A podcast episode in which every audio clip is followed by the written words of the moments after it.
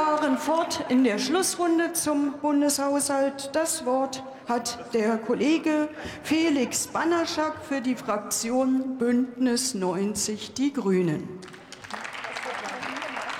Frau Präsidentin, liebe Kolleginnen und Kollegen, vielen Dank für diesen Service und die pragmatische Lösung.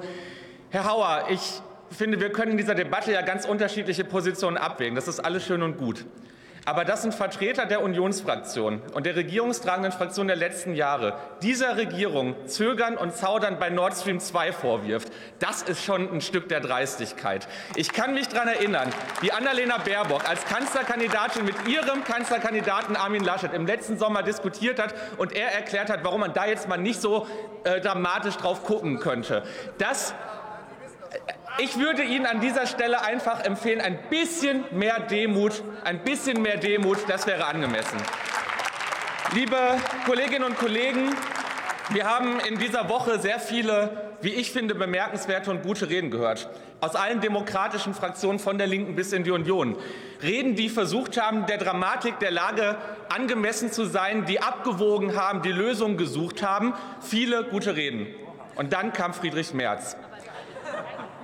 Wenn man als Unionsoppositionsführer die erste Rede in der Generaldebatte in dieser aktuellen dramatischen Situation hat, Minuten zur Verfügung hat wie wenige andere und kein Wort über das Leid in der Ukraine sagt, kein Wort über das Leid der Menschen, die aus der Ukraine hierhin fliehen, kein Wort über die vielen Krisen, die wir ansonsten schon haben, sondern sich ausschließlich aus parteipolitischer Motivation mit der Bundeswehr und dem Sondervermögen beschäftigt, dann hat man seine Verantwortung nicht ernst genommen.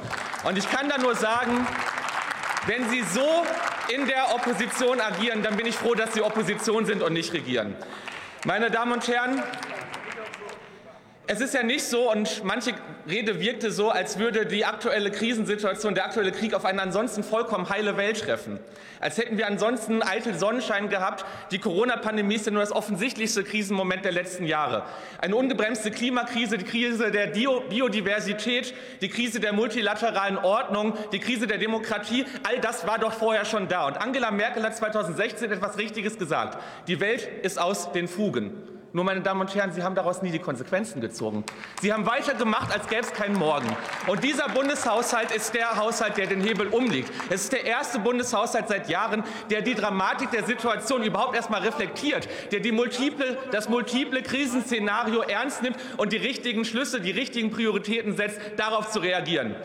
Meine Damen und Herren, für mich war der Tiefpunkt dieser Woche das Reden vieler über die sogenannte feministische Außen-, Sicherheits- und Entwicklungspolitik. Dass von der AfD dazu nur Quatsch kommt, das hat mich nicht verwundert. Aber dass aus ihren Reihen dazu Häme und Spott kam und das abgetan wurde, als wäre das irgendwie Gedöns.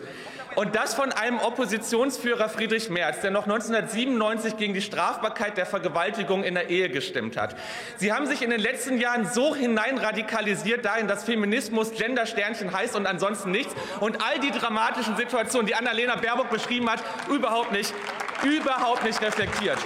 Und ich kann Ihnen nur den Hinweis geben, dass Sie damit im Jahr 2022 keinen Boden mehr gut machen werden. Ich habe mich in den ersten Wochen hier im Deutschen Bundestag gefragt und habe eine erfahrene Kollegin gefragt, wann wir 2005, als wir in die, Oppositions, in die Opposition kamen, auch so albern.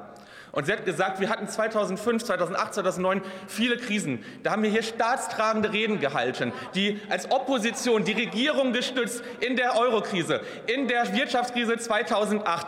Und Sie haben diese Woche nicht genutzt, diese Form von oppositioneller Verantwortung zu zeigen. Und deshalb freue ich mich, wenn Sie die Gelegenheit in den nächsten Wochen noch wahrnehmen. Wir werden als Koalitionsfraktionen die Haushaltsberatungen nutzen, einen guten Entwurf noch besser zu machen. Ich freue mich auf Ihre Vorschläge, wie wir das noch besser hinbekommen können.